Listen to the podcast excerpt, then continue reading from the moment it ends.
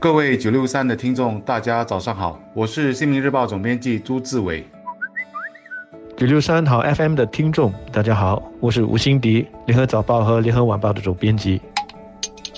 我自己也没有想到，这几天朋友群中讨论的热门话题之一，是一只北极熊的健康问题。这只北极熊叫伊努卡。住在新加坡动物园已经二十七年了，这才让我猛然觉醒。原来伊努卡是许多新加坡人童年游览动物园时的一段美好回忆。怪不得伊努卡的健康会牵动那么多人的心。伊努卡一九九零年出生于新加坡，当年他的出世可是大新闻，因为他是世界上第一只在日带出生的北极熊。很多人可能会好奇，伊努卡是怎么会在新加坡出生的？这就要追溯一段外来移民的故事了。当然，这个移民其实是两只北极熊，雄性的叫 Nanook，来自加拿大，而雌性的就叫 Shuba，来自德国。这两只北极熊来到新加坡时是一九七八年，当时舒巴才不过十四个月大。然而，到了一九九零年。也就是熊爸爸和熊妈妈来到狮城的十二年后，就在圣诞节之后的早上，舒巴顺利生产了小北极熊伊努卡。在众多国人的掌声中来到这个世界，他当时的体重只有三百五十克。然而，原本的计划是，伊努卡虽然在新加坡出世，却并没有打算在新加坡常住。动物园是希望他能在母亲须巴去世之后，能到比较适合北极熊生长的欧洲国家动物园去。二零零六年时，原本就应该是伊努卡要迁移到他国的时候。一年之后，事件有了变化，动物园决定让伊努卡在本地常住，而他这一住二十七年就过去了。是的。在二零幺七年十二月二十六日，伊努卡刚过了二十七岁生日。北极熊的二十七年是一个什么样的概念？那是相等于人类年龄的七十多岁。而伊努卡的健康情况并不太好，他的关节、牙齿和耳朵都不很灵光。在兽医为他举进行体检时，他的走路姿势僵硬，也因为他现在五百十三公斤的体重，他的行动不便也导致脚板磨破。随着老化，它的肌肉也出现萎缩。动物园发出文告，他们已经暂停了伊努卡和公众的互动活动，让伊努卡可以安心休养。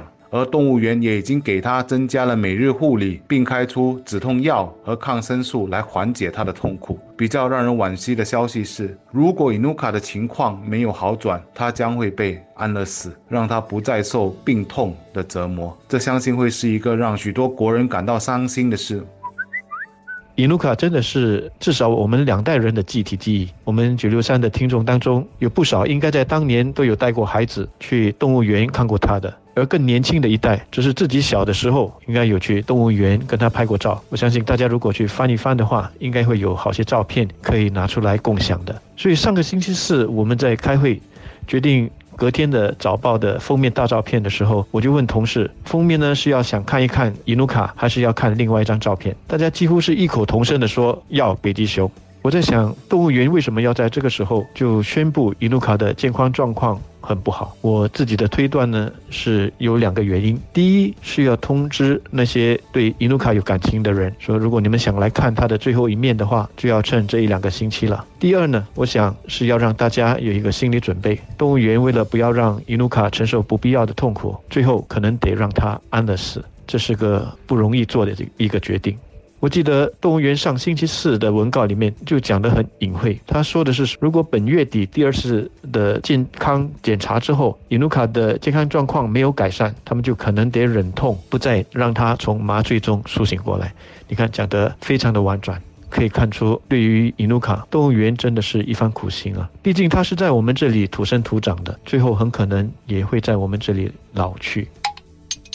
我们都希望伊努卡能够早日康复，日后安详的老去。而对伊努卡利好的消息，或许是他的妈妈须巴其实相当长寿，三十五岁才死亡。而且根据发现须巴死亡的动物园管理员说，他当天原本要喂食须巴，可是把食物放到他的嘴边时，他没有反应，一直躺着不动。管理员大概也知道发生了什么事，轻抚一下须巴，说了一声：“If you need to go, you go。”我们或许已经有很多年没有再到动物园去了，可能下一次就是特别为了伊努卡而去。新加坡动物园已经表示，伊努卡逝世后将不会再饲养北极熊，因为饲养北极熊的室温常年要保持在十二到十三度左右，会制造大量温室气体，对环境非常不利。也就是说，以后在新加坡，我们也许再也看不到北极熊了。其实说起来也很吊诡，说它是北极熊，但它的一生都在我们赤道度过，没有看过雪，不知道滨海的冷，当然更不可能看过北极光。所以伊努卡的这条新闻也让我重新思考了动物园的价值和使命。不过老实说，我没有答案，因为这个命题太大了，说实在的，需要花时间和精力去好好的研究。